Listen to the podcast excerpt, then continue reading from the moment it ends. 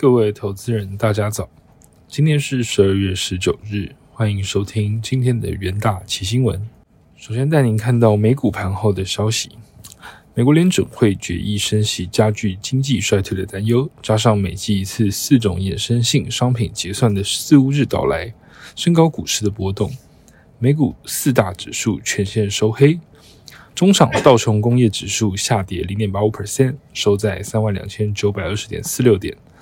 标普五百指数下跌一点一一 percent，收在三千八百五十二点三六点。纳斯达克综合指数下跌零点九七 percent，收在一万零七百零五点四一点。费城半导体指数下跌零点九五 percent，收在两千六百三十六点一点。费两名官员周五誓言升息对抗通膨。呼应主席鲍威尔在决策会议后的鹰派谈话。纽约联邦准备银行总裁威廉斯预测，明年终点利率可能超过十二月利率点阵图预测的五点一 percent。旧金山联准银总裁戴利则表示，高通膨的情形可能比他预期的更为持久。没有任何一名决策官员预测二零二三年将会降息。Fed 本周三升息两码。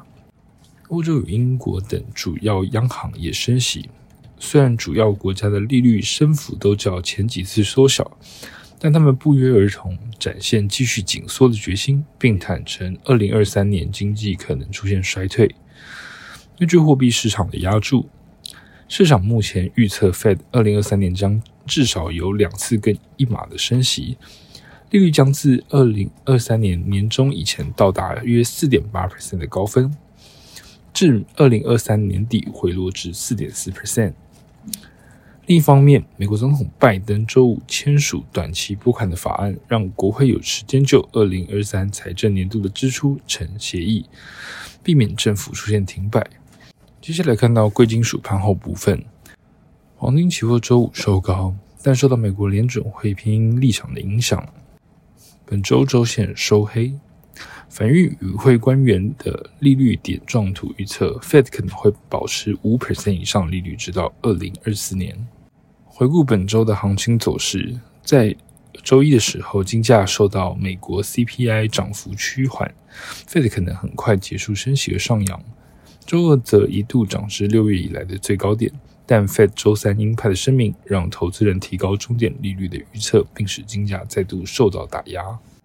在能源盘后的部分，原油期货价格周五收低，主要是受到央行示意二零二三年将持续升息，并维持较高的利率，引发全球经济放缓的疑虑，并可能会让能源需求下滑的担忧加剧，导致原油市场承压。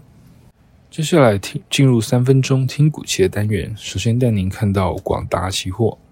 虽然 PC 与 NB 的市场仍然受到客户库存调整的影响，但伺服器客户拉货动能强劲，加上车用电子产品出货畅旺，带动广达十一月营收成长至一千一百二十点九七亿元。在伺服器与车用电子长期发展的趋势之下，有望挹注公司营收成长动能。在北美 CSP 业者积极建制资料中心之下。伺服器的需求渴望维持高档，加上伺服器新平台的换机潮，渴望带动产品组合转佳。十月十六日，广达期货下跌零点四 percent，起价维持区间震荡走势。在下一档看到智茂期货，由于车用电子应用持续扩增，为了包括电动车以及储能设备相关零组件、电池芯、电池模组等，以及车联网。等相关项目的测试需求将持续成长。市场预估，至毛二零二三年电池检测设备的出货量可望达到倍数成长的目标。由于电动车产业持续的发展，电动车电池所需的检测设备需求也渴望带动上升，有利公司营收表现。十二月十六日，智毛期货上涨二点二三 percent，期价逆势收红，站上基线。在强势股期部分，可以留意中钢期货。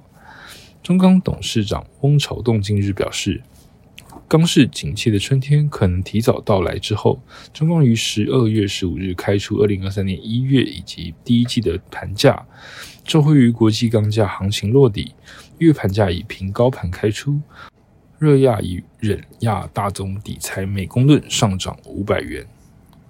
第四季用钢需求整体回升，包含中国逐步解封并推出十六条房地产刺激方案，以及汽车产业拉货动能畅旺，皆有利钢市持续回暖。